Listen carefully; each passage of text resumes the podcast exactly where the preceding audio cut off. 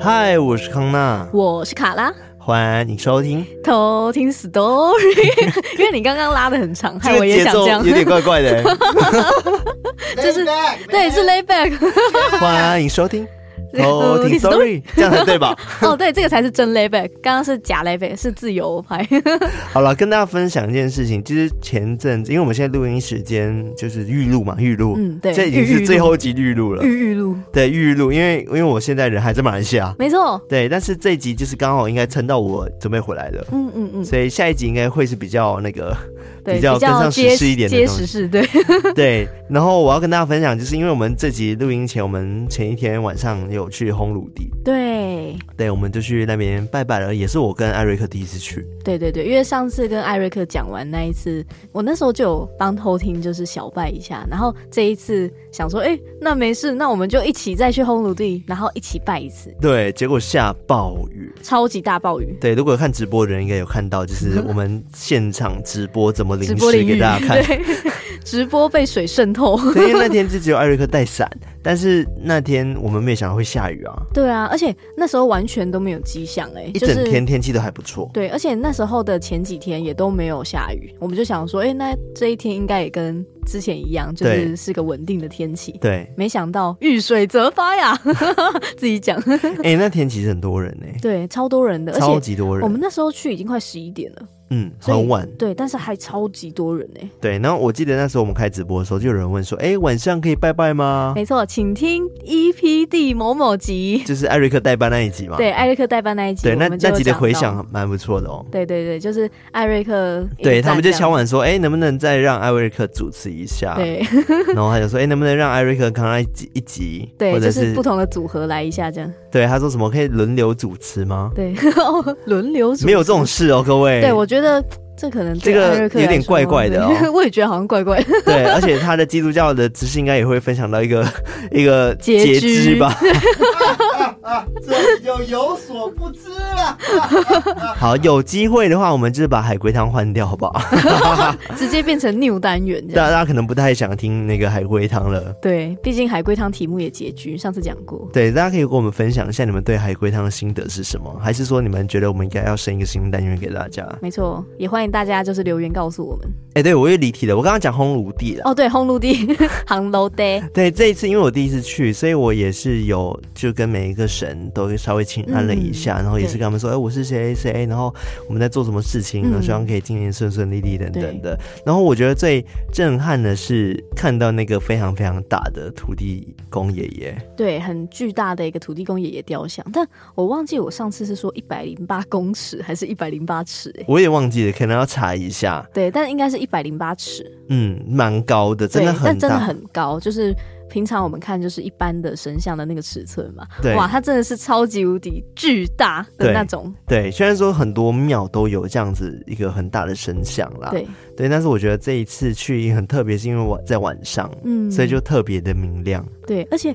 很特别的是，你不是一进去有发生一些事情？对，哎、欸，我跟你说，真的是超级扯，嗯，就是我不知道为什么啦，是怎样？我进去之后就被驱魔了吗？还是怎么样？整个被净化，重音。对，因为那天我一踏进去的时候，我就跟卡拉说：“哎、欸，是地震吗？”嗯，就我是一个疑惑，因为我觉得很晕，嗯，就是我原地就是嗯、呃、这样。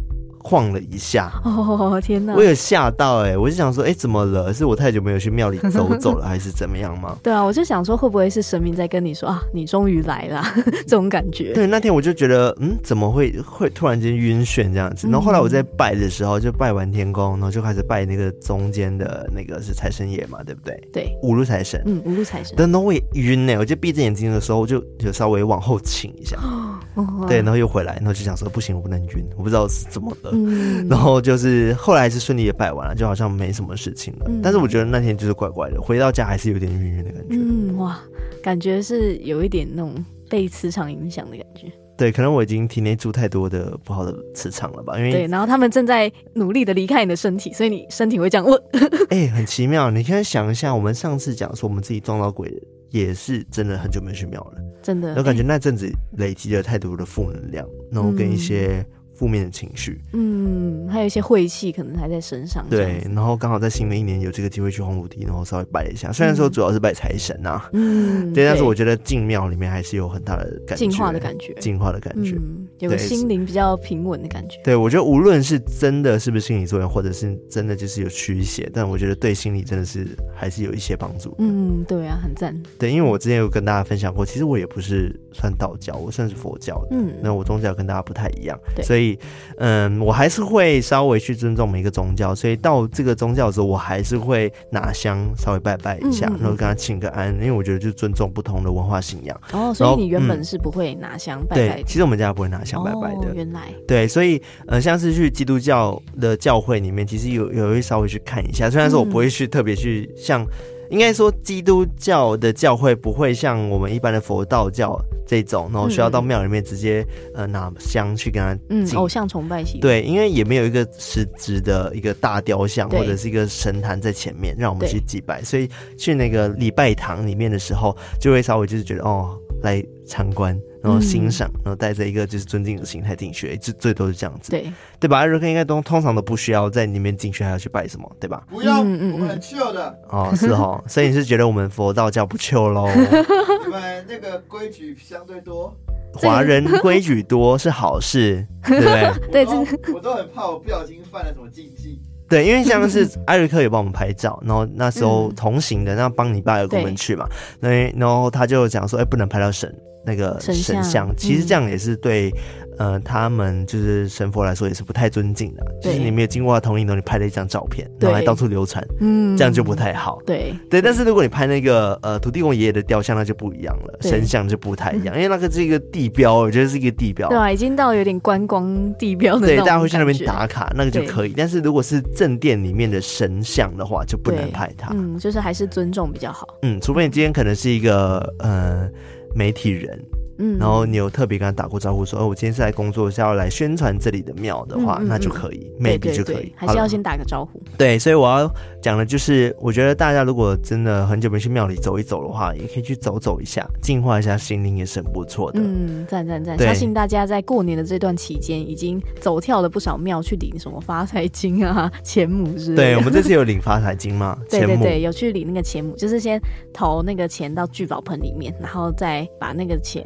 放到他父的那个平安符里面。对对对，没错，反正就是，呃，现在神庙里面其实都有很多的，不管是寺庙还是，嗯、呃，之前讲宫，嗯，庙、寺、殿、殿，好几个。哦，然后这里我想要纠正一个小地方，嗯，就是记不记得我那时候说道教，嗯，就是他们比较会叫做观，对不对？但其实是念道观。嗯嗯嗯，对对，因为以前我记得我们在课本上面啊，我们在念的时候也是，其实都是念道观，嗯，我才想起来说啊，对，其实这个应该是念观才对。对对，希望大家听到这边纠错。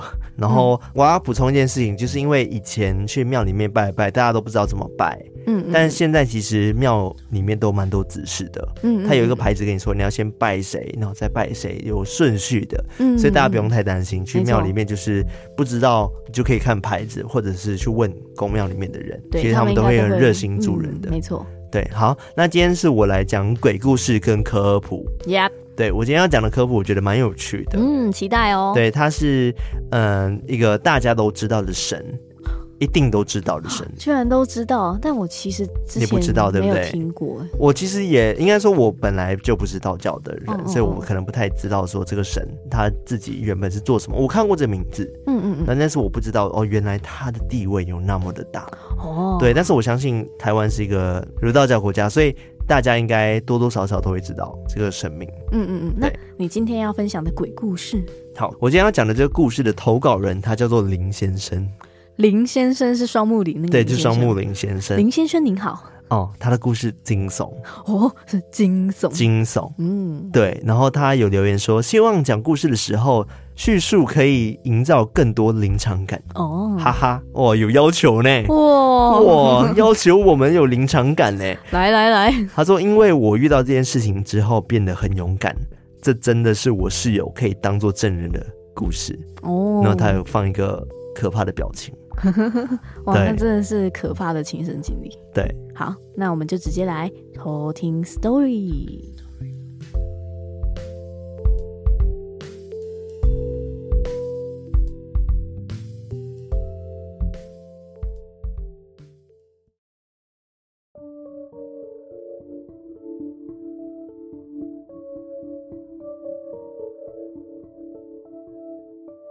我是在新北工作的基隆人，平常我和我老婆还有一只猫咪住在十二坪的大套房里面。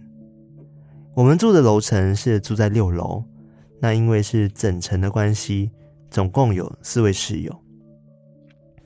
还记得发生事情的当天下午，我去参加了高中同学的婚礼，忙到晚上十一点多，跟我老婆才回到租屋处。当我们回到家，打开大门的那一刹那，有一股腐烂刺鼻的味道扑向我们。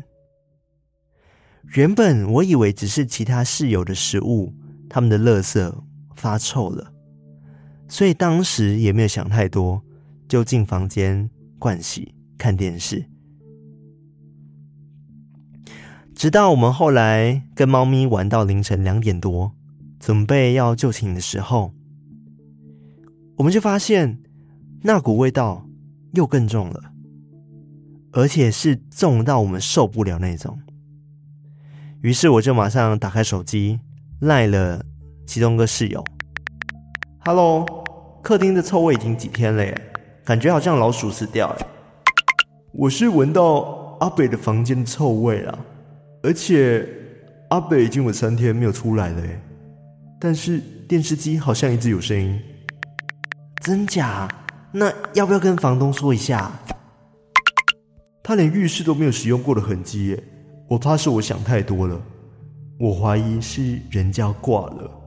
你也是闻到尸臭味对吧？对，很重的味道哎。我去阳台看一下好了。我们另外一个室友他是一个阿伯，于是我就壮胆去推开了一点点阳台阿伯的窗户，从一点点的缝隙。我看见了一双发黑的脚，我马上跑回房间，跟其他室友讨论后就报警了。后来警察进屋开窗走进臭味的房间后，就说：“嗯，已经死很久了。”后来我就去警察局做完笔录后，回到现场认尸大体。我印象非常深刻，阿伯的大体。呈现了一个飞天螳螂四脚朝天的姿势，全身发黑，表面光滑膨胀。当天早上六点多，大体就被送走了。过了几天后，房东就通知我们说要我们搬家，因为他决定把房子卖了。搬家这段时间，我和我的室友一起搬家，因为这样子比较不会害怕。后来我们就搬到新的套房。直到两个礼拜后，突然前房东打给我们说，是不是偷藏备份钥匙，偷跑回到他的房子里面，也就是阿伯出事的房子。后来我和我室友们都说不可能，我和我室友现在住的房子距离前套房其实很远，不可能回去，而且都清空了，怎么可能还回去？结果房东。接下来的话让我无言了。我跟房东说：“怎么可能？都清空房间了，怎么可能没事还跑回去？也没有东西可以拿啦。”这时候房东就说：“那阿伯旁边浴室莲蓬头怎么一直开着？大门和客厅的灯怎么都开着？”这时候我就心想：“不对啊，怎么可能？”我就跟房东说：“啊，你可以问问其他室友啊，我们工作都很忙，不可能有闲工夫回去跟你开玩笑。”后来解释完之后，我就挂电话了。过了几天，房东又打电话给我，他说：“弟弟，到底是谁在开玩笑？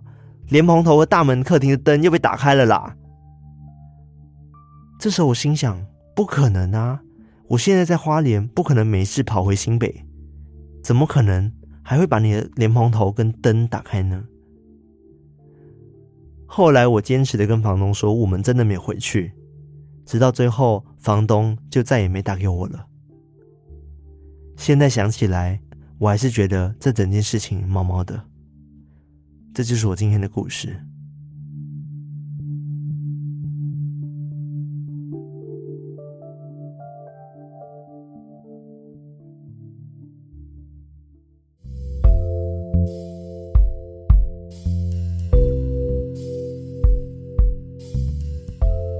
听到那个结尾的时候，我还想去帮他解释一下可能的状况，嗯，就想说，哎、欸，会不会是因为有时候会有一些 maybe 流浪汉啊，或者是其他的。一些人就是知道说，哎、欸，这里没人住之后，就偷偷住进去。可是不可能啊！对，因为他刚刚说是不是偷打备份钥匙？对，就表示说他其实平常真的都是完全锁上。不可能会有人进去、嗯，我觉得超恐怖，而且我刚刚讲了一半的时候起鸡皮疙瘩，因为我觉得好不舒服哦！嗯、天哪、啊！我是听到从你开始讲，就是他们看到那个黑色的脚的时候，对，我就已经，我现在又起鸡皮疙瘩了，对，我就已经开始很不舒服，然后又讲到说，就是他当时的那个大体的状况，我就觉得真的是好可怕。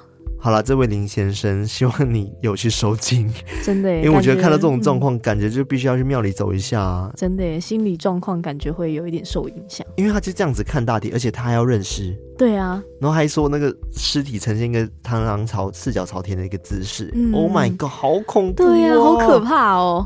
哦哦，我不想想象那个画面了。哦哦，我觉得太真实了。哦，对啊，他他回家的时候还一直闻他的尸臭味，然后他们一直以为是垃圾，然后后来就想说偷看一下房间。Oh my god，就看到尸体。对啊。好，我我我我觉得我没有办法去直接看到，就是真的有一个 body 在我面前。对，这个已经够恐怖了，而且他后面遇到事情更恐怖，就是到底是谁一直回去开莲蓬头，对啊，跟开客厅的灯，嗯，三番两次，哎，Oh my god！然后房东一开始还讲说，你们跟我开玩笑吗？你们不要再闹喽，嗯，我要卖房子喽，嗯，然后结果他们就想说，不可能，我们根本没有人回去开你的灯，而且一个是在花莲呢，对啊，然后一个是在新北，哎。嗯，怎么可能没事回来到那个前屋子里面去看？对啊，而且他们都完全办公，也没有理由再回去啊。对啊，因为这样子也有那种犯罪的嫌疑啊。嗯，对啊，这样是你可能真的不小心多打了前房子的钥匙，但是你也不可能自己回去，因为有可能他已经租给别人了。对啊，对不对？这时候就不行了。Oh my god，这个故事是目前今年最恐怖的故事。对，因为二零二三年刚开始，对，就是目前最惊悚，然后很有画面感的。很真实的故事，对，希望刚刚的故事有让你感觉临场感。我不晓得有没有，至少我们做了一个新尝试，用对话的方式，我觉得还蛮恐怖的。对，有一种那种真的在传讯息的感觉，咚当咚当。嗯，好了，我们换一个心情。我今天要讲的科普，这个科普呢是一个神明哦。对，那这个神明呢，呃，大家一定知道，因为我们先讲一个一个理论好了。你会发现一件事情，就是无论是哪一个国家、哪一个文化里面。任何的神话里面都有个创世神的存在哦，对不对？真的，就是这个世界，它会在有人之前可能会有宇宙啊，嗯，然后再来才开始会有人啊，嗯，然后才会去分阴阳啊、天地啊，对不对？嗯，对，什么盘古开天啊，对对对对对。然后就是那么多故事里面，一定会有一个角色，他是负责管大地的。哦，大地之神，像是如果以西方的神话来说的话，管大地之神的，就是一个叫做盖亚女神。哦，嗯，然后在东方的话呢，哎，那是不是应该也要有这样子的神？嗯，对，那就是我今天要讲的这位主角，她叫做后土娘娘。后土娘娘好，对，但是在台湾可能比较多人会叫做地母娘娘。哦，地母娘娘，上帝的地。不是，是土地的地，哦、土地的地，地母娘娘，对，对，地母娘娘，嗯、看她名字就知道说，哎、欸，她就是管大地的。嘛，的对不对？嗯、那其实，在我们的华人认知里面，阴阳五行都是根据天地法则去运作的，对，对，就是乾坤就代表天地嘛，嗯、对不对？所以乾代表说阳刚的象征，也就是有天君，然后还有非常高地位的一个意思，嗯，对不对？但是如果以坤来说的话呢，它就是阴柔的象征，因为它是地。哦所以它是地成万物之母的这个意思哦。对，那在道教里面呢，其实天地阴阳本来就是有自己的一个呃本源之神，就是它源头都有一个神存在。嗯，就像我们知道的，第一位就是掌管天庭千万众神的玉皇上帝，玉皇大帝或玉皇上帝。对，然后另外呢，掌管土地的呢。跟地狱六道呢，就是这位后土娘娘哦，所以她的地位其实跟那个玉皇上帝基本上是平起平坐的。嗯，那这个后母娘娘呢，其实也是来自于道教尊神里面的四御跟六御，或者叫六御。那什么是四御跟六御呢？就是在道教天界中呢，有辅佐三清道祖的四位圣尊，就是刚刚讲的四福，就是四御。嗯，那你知道什么是三清道祖吗？不知道，他其实就是你知道，在神仙界里面，在玉皇上帝之上他们其实还是有这个三清道祖的，就是更更更更更更上面的神哦。对，所以其实他们这个天界的那个叫什么管理系统，嗯，其实分得很细。然后，如果对道教文化不熟的人，他们可能就会觉得说，玉王上帝、王大帝好像就是最高的神了嘛，对不对？对。No No No，其实上面还有哦，还有几位神的存在。嗯，对。那像这个三清道祖，其实就是更上面的这个三位尊神这样子。哦，他们这个三清呢，就象征着自然无为、创生。宇宙万物的一个神，嗯，对，然后这个四御呢，则是代表有运作天地的神奇的意思。但是以前其实有被讲说叫做三清六御啦，但后来才被改成四御这样子。哦嗯嗯嗯、那这个四御里面其实就包含就是昊天至尊欲望上帝，嗯嗯嗯，这是玉皇上帝其实是其中一位。一嗯、然后另外的话是中天紫薇北极大帝。嗯嗯，这未来有机会可以跟大家分享。有，我有听过。对，然后另外一话是勾陈上官天皇大帝。嗯，然后还有一位就是承天效法后土神帝齐，哦、就是这个后土娘娘。娘娘哦，对，没错。原来啊，对。就简单来说，就是玉皇上帝上面就是还有这个三清，负责这个创世的一个世界创造的一个神啦，嗯、大神，超级超级 top 大神这样子。嗯嗯嗯对，然后他们有分成三位嘛，第一位就叫做玉清之主元始天尊，元始天尊，然后另外一位是上清之主灵宝天尊，嗯嗯嗯，然后再来另外一位是太清之主。道德天尊，嗯，对，这三位就是世界创造之初的大神，嗯，我有听过，对，就让我想到什么，你知道吗？最近我只有看死神，嗯，就是那个 Bleach，Bleach，对，然后以前的高中回忆嘛，但是他最近又出了一个血战篇，对，然后我就一直以为就是他们在那个这个死神，他们是有分自己不同的那个队伍。然后有几号几号队，然后几号队的队长这样子，嗯嗯，然后那时候一号队长就是最强的了，嗯，我就以为说哦，就差不多这样子了，然后没想到在他们上面这个队长上面还有大队长，负责掌管宇宙的的死神们，所以为什么？天下已经发生了超级多可怕的事情啊，然后他们都没有下来救人，但是他们明明就很强，嗯、但是因为那就不是他们的管辖范围之内。哦，对，但是后来就是因为他们的那个 Soul Society，我不知道中文叫什么，忘记了，因为我以前看英文字幕，嗯、对，就是那个反正是 Soul Society，Soul 是灵魂，Society 是那个社区这样子，嗯嗯，然后被破坏之后呢，终于真的破坏的太惨了，连反正我就不爆雷了，真的很好看，反正就是真的很惨，就以前的。你很喜欢的角色全部死光了，对，真的是吓死我，啊、好可怕哦！真的是吓死我，真是这次被他震撼到。然后，嗯、所以这些上面的这些尊神们，是尊死神们，然后就下来，终于要帮他们。嗯，对，就跟这个概念差不多。对，那这这个概念，我才发现说，哦，原来在玉皇上帝之上还有三个超级强的神哦，这种概念你知道吗？就蛮好玩的。嗯、那刚刚今天还是要回到我们这个主角嘛，对不对？这后土娘娘，嗯。那它由来是什么样的由由来呢？其实有两个，第一个版本是这样讲的，就是盘古真人开辟了浑浊的世界，嗯、就盘盘古开天嘛，对，对不对？然后天之至阳之气上升，地之至阴之气下降。在那一下降那一瞬间的时候，就有个神诞生了哦，就是这个尊神，就是掌管大地的后土娘娘。嗯，对，这个是第一个版本。那第二个版本呢，就是比较我们比较常听到的，而且在上一集吧，还要上上集讲到《山海经》里面记载的，嗯、就是炎帝的妻子听沃，嗯、然后他生了一个儿子叫做炎居，你之前不是讲了吗？对对对对对，那个家系图，对家系图。然后 炎居再生了一个儿子叫做结并，并然后结病再生了一个儿子叫做细气。对，然后细气呢，就是传说中的，就是生那个祝融对的人嘛，然后火生祝融，然后再祝融再生共工，对，水神共工，对，然后再来水神还有生两个儿子，哦 共工的子孙们，对，呃，不是子孙啊，两个儿子，哦，共工的两个，就是两个儿子，对，然后一个叫做素气，然后另外一位叫做后土，哦，哎哎。这个后土是谁呢？变男生了，就是这个后土娘娘。哎、哦，但是他这个时候是男生哦，对不对？对啊、男儿身其实是后期啦，就是到汉朝时期的时候，道教开始建立之后，嗯，然后这个人们就开始讲究这个阴阳之说，嗯，嗯嗯，就一定要分天跟地，阴跟阳嘛，对不对？嗯、主要也是当时呢，帝王儒家认同这个说法，所以阴阳呢就开始分得很明确。因此呢，阳就是刚刚讲的很阳刚的意思。嗯，然后大地厚土呢，则是有了阴柔的神格哦，就被人赐予这个阴柔的神格，嗯，就是可以分别去管辖两个不同的阴阳的。对，但是阳。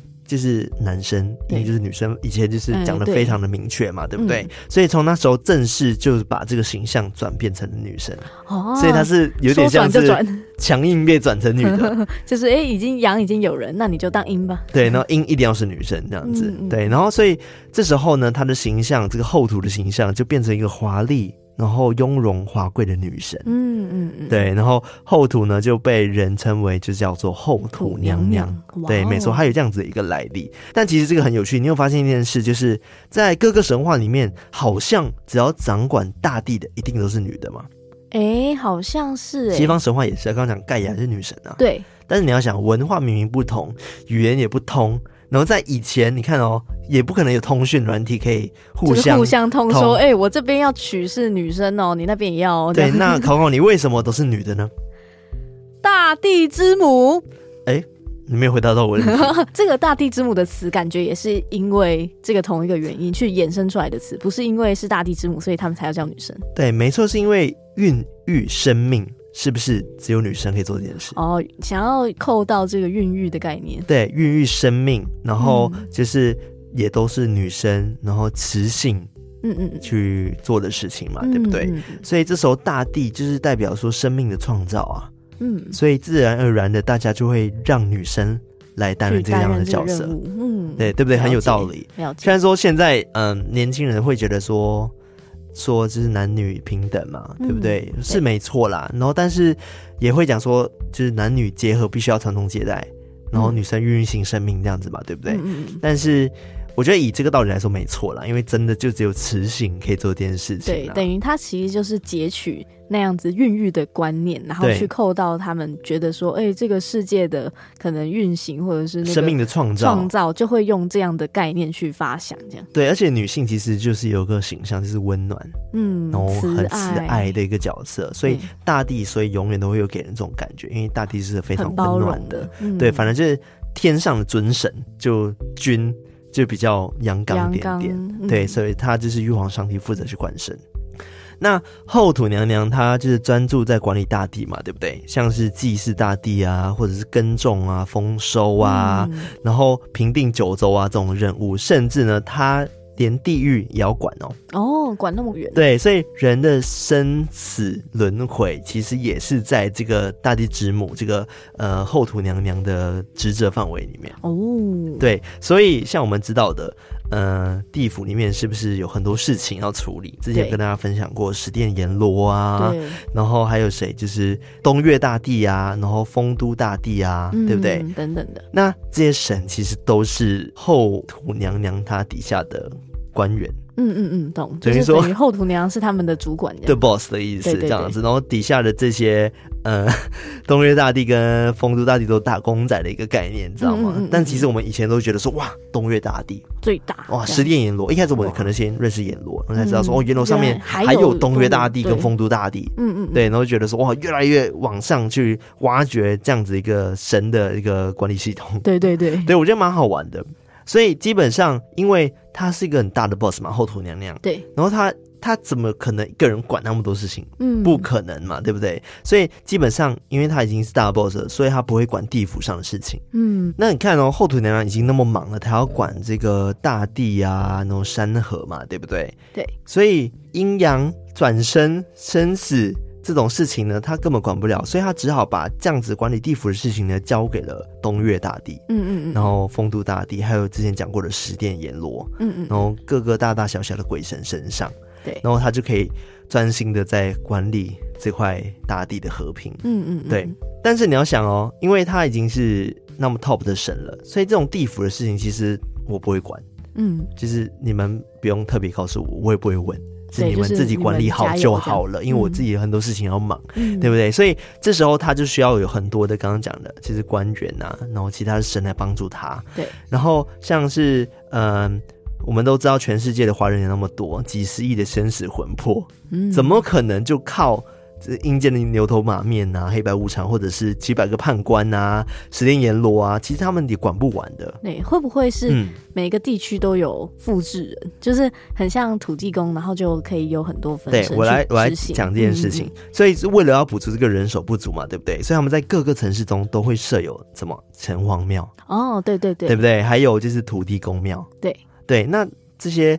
庙是拿来干嘛的呢？简单来说，就是各地的孤魂野鬼啊、魂魄啊，有什么需求的话，嗯、他们会帮忙进行服务哦，服务台的概念，对，管理，然后可能要运转这个魂魄到哪里哪里之类的，嗯、都是由城隍庙或者土地公公去帮忙的，哦、土地庙去帮忙的。嗯嗯嗯，了解。对，因为我们之前就有讲过说，其实城隍庙它的神并不是统一的神，对对吧？它不是一个城隍爷一个而已，它是有很多很多的城隍神。嗯城隍爷嘛，对不对？嗯、因为他是，我们都知道说城隍庙，它都是由死后的人，他的魂魄被封为神。嗯，然后而且这个人呢，他前世在活着的时候，他必须要是一个正直善良的人。嗯，然后而且是要受到百姓的爱戴之后，他才会被设立为神的。嗯，对，所以城隍庙其实有点像是地区吧，嗯、一个地每个地区一个单位一个单位这样子。嗯，很像土地公的概念，只是否比较地域的部分。对，如果以台湾的这个官员的系统来看的话，可以这样分，就是呃，除了 boss 之外，嗯，是后土娘娘之外呢，再来下面的像是呃行政院长就是东岳大帝。哦，嗯、对，然后内政部院长就是丰都大帝，嗯，然后在丰都大帝下面有各个部长，然后就是十殿阎罗，嗯，然后首长这样子，然后再就是文官系统，文官系统就是四大判官，包含就是我们所知道的钟馗。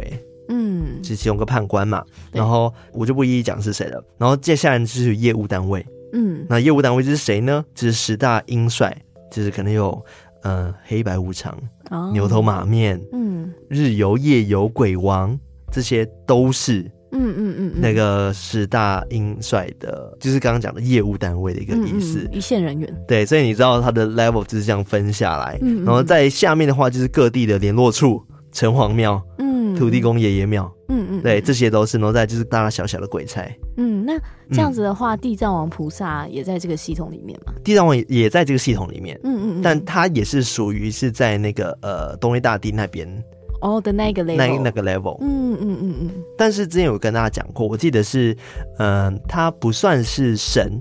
但是他也不算是地狱的阎罗王嘛？对对，他比较特别一点点。对对对对，但大家如果想要听这个地藏王菩萨的科普的话，可以回回去我们前面去听。对，对，就是我记得。你上次在讲那个阎罗王那一集的时候，也有提到就是地藏王菩萨的部分。对，那时候其实我已经有稍微解析，就是在地狱里面，他们地府里面他们的那个层级是怎么分的了。对对对，那在我记得我之前也有一次讲过地藏王菩萨，嗯，对，就是关于就是可能地藏王菩萨它的来历跟历史，就是大家可以这两集都去听听看。对对对，一个是地藏王菩萨的来历跟历史，另外一个是在地府。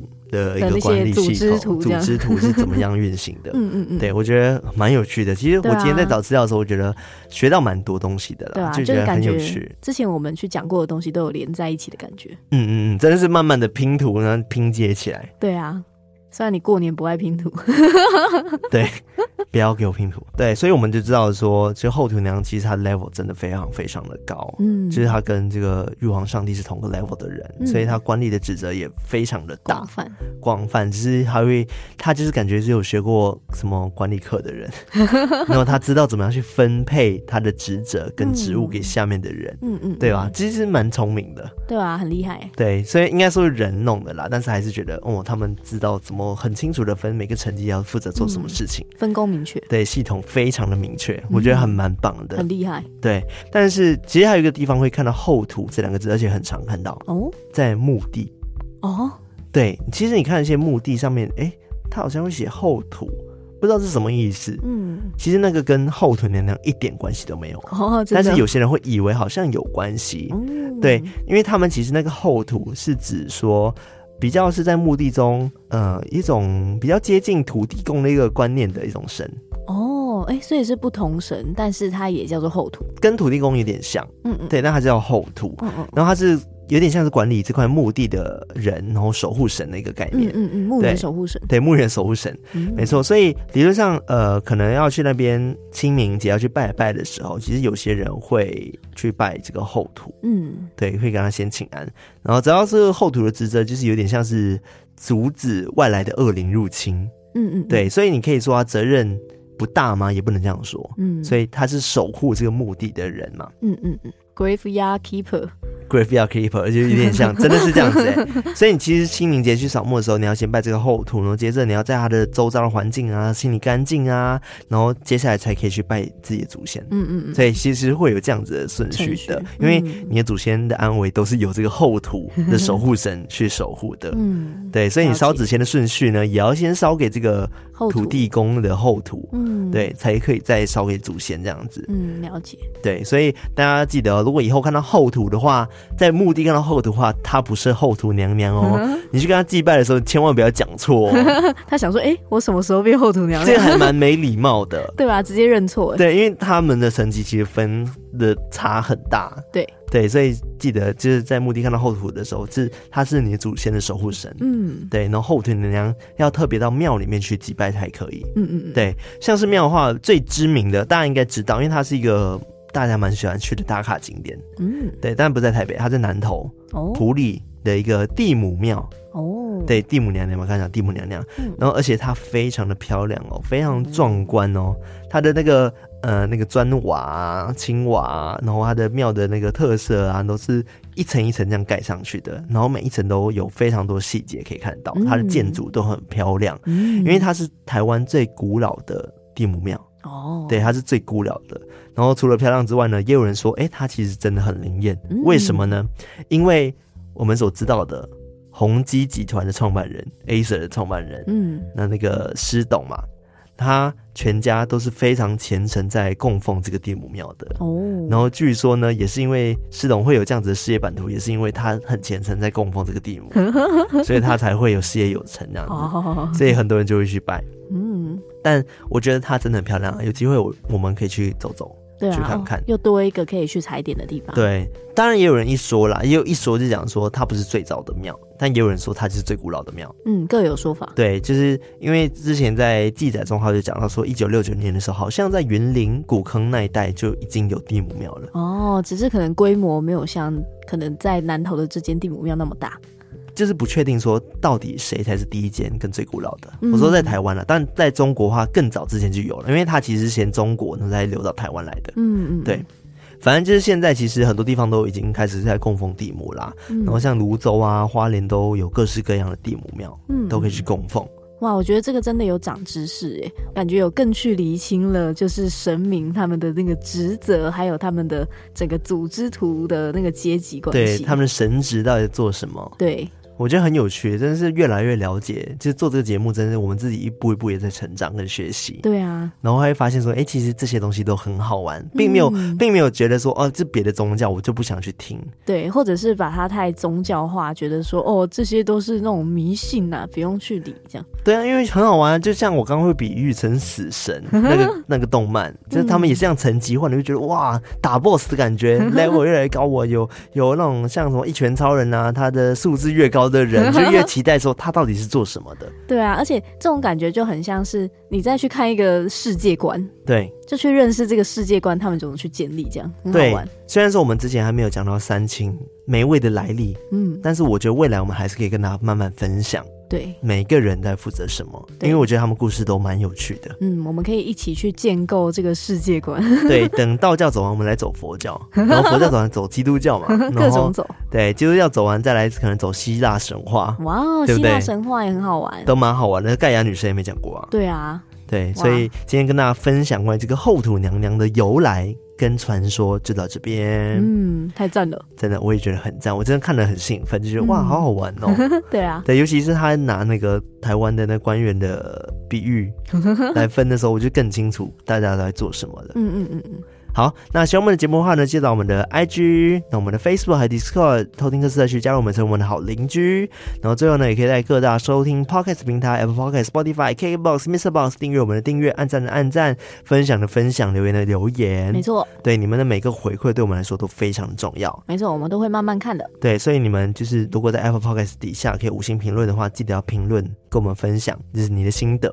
对，然后我们都会看，然后再来就是，哎，你的评论为什么那么重要？是因为大家都会看。对，这样子的话就可以让其他还没有听过我们的未来偷听客们，未来偷听客们可以先去参考一下，说，哎，原来我们这个节目它大概可以就是听到什么样的内容，跟大家的反馈。对，比如说你可以分享说，哎，你很喜欢康纳卡拉主持的风格啊，或者是、嗯、呃，你很喜欢我们分享的内容啊，可以学到什么东西，都可以给我们反馈。对，等于说你可以就是跟大家推荐一下，你为什么会喜欢我们。对，那今年大家的目标就是再帮我们多加一个，就多拉一点偷听客喽。没错，一个拉一个，老定揪老卡哦，老卡揪。gay 表，gay 表，gay 表就另外一个 gay 表，另外一个世界的朋友，好像越领越多。对，我希望我们今年也可以持续的成长下去啦。嗯，对，希望可以的。嗯好的，然后最后当然就是你觉得嗯喜欢我们已经喜欢到某个程度了，也欢迎抖内我们，这个也有层级的差别。对，因为你们的支持对我们来说也是一个前进很大的动力。真的，就是不管在心灵的支持啊，或者是我们实质生活上面录节目的一个支持啊，对，或者是品质上面的支持，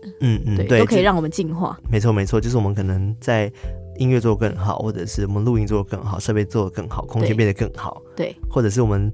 呃，可以做更多未来的活动，对，让我们有更多资源可以去做更多事。对对，因为我觉得做自媒体就是资源还蛮缺乏的，尤其是我们自己素人起家的，嗯、所以其实大家资源对我们来说都非常非常重要。对，我记得我们最一开始的时候抽奖都是自掏腰包，哦，完全自掏腰包，对，我们都自己买，然后还想说，哎，不知道送什么大家会喜欢。对，但是我觉得这一点我必须要。就是很真心跟大家说，就是虽然说大家会抖内我们赞助我们，可能用 Mixer Box 的方式赞助我们，嗯、但是任何的那个回馈品都完完全全就是我们自己想要给大家的。对。对，因为其实我们每次做的量并不是真的很少，嗯嗯，所以它钱其实都蛮多的，对，甚至有时候会超过大家抖内的费用，嗯，嗯嗯，对，所以有时候我就觉得最主要是希望说我们可以透过不同的方式回馈给大家，当然是最主要还是因为大家喜欢我们节目所以支持我们的，不是为了我们那个回馈的物品，对对对。只是因为我们也想要回馈给大家，所以我们才会再去希望说可以制作更好的东西，然后也让大家开心。对，所以有一天我们可能开始没有成本去制作了更多的实质 实质的回馈品的话，请大家也不要责怪我们，因为